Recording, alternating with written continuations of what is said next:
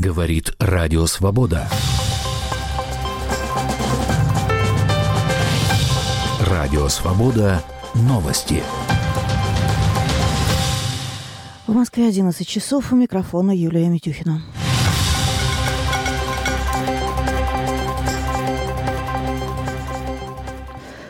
Субботу рано утром в жилом доме в Петербурге произошел взрыв. Вероятно, в него урезался беспилотник. Об этом сообщил губернатор Петербурга Александр Беглов. Жертв нет. Частично пострадало остекление двух домов, балконов двух домов. Жители пострадавших квартир эвакуированы, написал Беглов. Причину случившегося он не уточнил. Телеграм-канал «Шот» и телеканал РЕН-ТВ передают, что эвакуированы около сотни человек. По версии телеграм-каналов, целью беспилотника могла быть нефтебаза «Ручьи», расположенная неподалеку. В ночь на субботу российская армия атаковала Одессу и Харьков беспилотниками. По информации главы администрации Одесской администрации Олега Кипера, дрон попал в многоэтажный дом. Один подъезд разрушен до основания. Известно о двух погибших жителях и семерых раненых.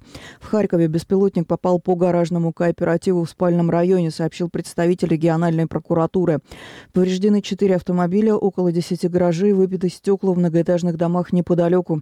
Пострадавших по предварительным данным нет. В Москве 1 марта прошли похороны оппозиционного политика одного из главных оппонентов Владимира Путина Алексея Навального. У его смерти в колонии за полярным кругом власти сообщили 16 февраля. Соратники Навального считают, что он был убит. В прощании приняли участие тысячи человек. Отпевание Навального прошло в храме в Московском Марьине. Ровно в 16 часов по Москве прошли похороны на Борисовском кладбище. Оно расположено неподалеку от храма на другом берегу реки Москвы. Могила была закопана около половины 7 по местному времени. Прощание затянулось до 11 часа. Некоторые люди простояли в очереди по 4 часа. Акции в памяти Навальном проходили и в городах мира, в том числе в странах Евросоюза и бывшего СССР. Во многих случаях Активисты собирались у российских посольств или консульств. В Тбилиси прощание прошло у секции интересов России посольства Швейцарии. В Праге мероприятие прошло на площади Бориса Немцова под посольством России в Вильнюсе в одноименном сквере. Минюст России в пятницу расширил список так называемых иноагентов. В него были включены Центр защиты прав человека «Мемориал» и благотворительный фонд «Нужна помощь». Последний оказывает финансовую поддержку десяткам других благотворительных фондов, работающих в России. Теперь, он, теперь они, по всей видимости, будут вынуждены разорвать сотрудничество. В список иноагентов попала одна из самых известных в мире русскоязычных писательниц Людмила Улицкая. Вместе с ней кинорежиссер Илья Хржановский, бывший региональный депутат от КПРФ и из Перми Сергей Медведев.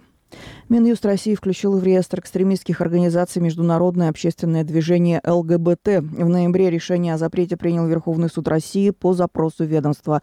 Запрещенной организации на самом деле не существует. За сотрудничество с организациями из реестра в России полагается уголовное преследование. юристы предупреждают, что под угрозой уголовного преследования оказались не только ЛГБТ-активисты, но и все ЛГБТ-персоны, а также люди, которых следственные органы считают действующими в интересах ЛГБТ.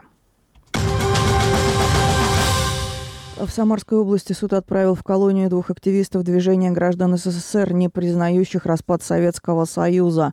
Ольгу Ану... Сергея Пацановского и Ольгу Ануфриеву приговорили к трем и четырем с половиной годам общего режима по статье об участии в экстремистской организации.